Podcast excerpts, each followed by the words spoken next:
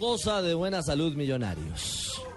El arranque, el presente del eh, conjunto bogotano no es positivo. Dos fechas sin ganar y en Envigado freno de mano, porque apareció el conjunto naranja que sin mucho eh, en la cancha, hay que decirlo, eh, al final de cuentas logró hacer la diferencia y quedarse con los tres puntos que le marca la recuperación al equipo antioqueño y el declive y el punto de partida que aún sigue siendo negativo para los de Hernán Torres. No se le han dado los resultados al equipo de Hernán Torres. Pero no juega tampoco- mal. como- como- claro, eh, eso es lo positivo.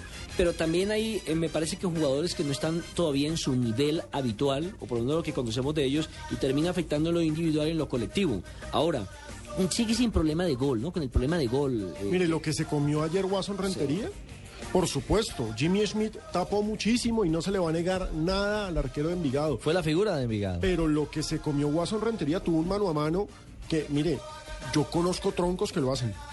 Es así de simple. Lo de Watson, Watson tiene actitud, Watson tiene carisma. Muchos hinchas quieren a Watson Rentería. pero no se ha reencontrado Pero lastimosamente. Watson Rentería no está para ser el 9 de Millonarios, aunque ojo, se ve mucho mejor con Dairo Moreno, porque con Montero se pisaban. Pero entonces ahí es cuando uno empieza a mirar cosas curiosas en la vida.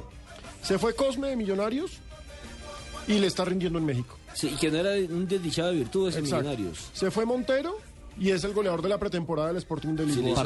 partido, por gol. Exactamente. Perdón, gol por partido. Gol por partido. Bueno, también, también le sirve partido y gol. Sí. Y entonces, y queda Watson, y Watson es el que se queda y Watson no hace goles. Ahora, entonces, ¿te quiere decir que a Watson lo mandan para otro equipo y termina de goleador? No, a este paso va a ser así. Sí, a este paso va a ser así. Pero pues lo que creo es que ya es Y como Dairo, hora de y una Dairo todavía no se ha contagiado, todavía no ha explotado ese potencial que tiene Dairo. Cuando entra, entra y Entra juega muy, bien. Sí, sí. El problema es que no es titular, no fue titular y eso hay que aclararlo. Porque viene apenas eh, eh, tomando la Porque forma tenía, física. estaba ¿no? tocado. Sí. Estaba tocado. Yo, la verdad, lo habría puesto, pero pues obviamente el técnico es Hernán Torres, no es uno, afortunadamente.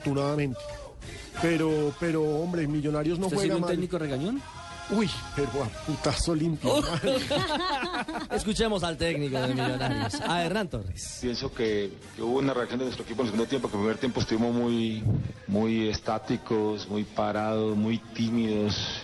Una buena reacción importante en el segundo tiempo. Millonarios siempre es así. 10, 15 opciones, hizo un gol y el rival hizo dos y, y nos gana el partido. Ante una jugada que no sé, estoy muy lejos para tan solo el señor pita ese penal, ¿no? No sé, tal vez ayer porque yo pitar un penalti así también creo que también hay que quitarlo así, pero me parece que están equivocando la, la regla porque no es una mano intencional.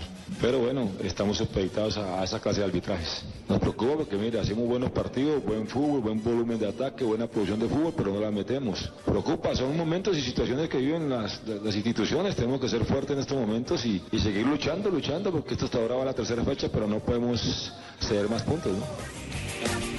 Bueno, hay que seguir luchando, dice Hernán Torres. La visión Sí, de este pero, lunes... pero Hernán Torres, Hernán Ajá. Torres antes de quejarse por el árbitro, que más bien se preocupe por cómo hacer que el equipo defina mejor.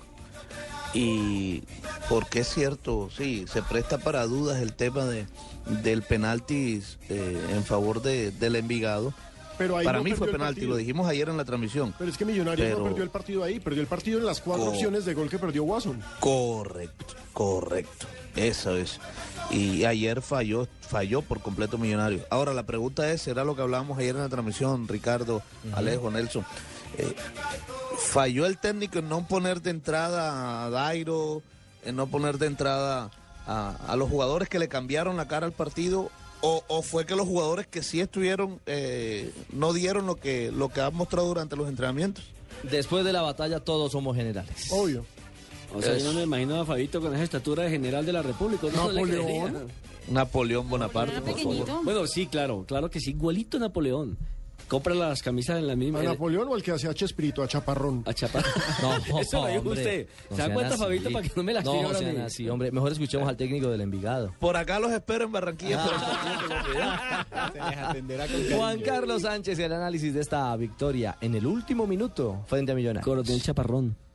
Siento que no lo merecíamos. Yo les dije a los muchachos que ellos con lo que están haciendo a diario merecían un triunfo y ante un rival como este. No sol- solamente mirando lo que ellos tienen en el banco, lo que ingresan, es, eh, iba a ser muy complicado. Ingresan a Dairo Moreno, ingresan a- a- al Mago, o sea, gente de mucho recorrido. Iba a ser un partido difícil, pero siento que ellos entregaron, los muchachos entregaron. La gente que ingresó también ingresó bien y logramos sacar un partido bien complicado.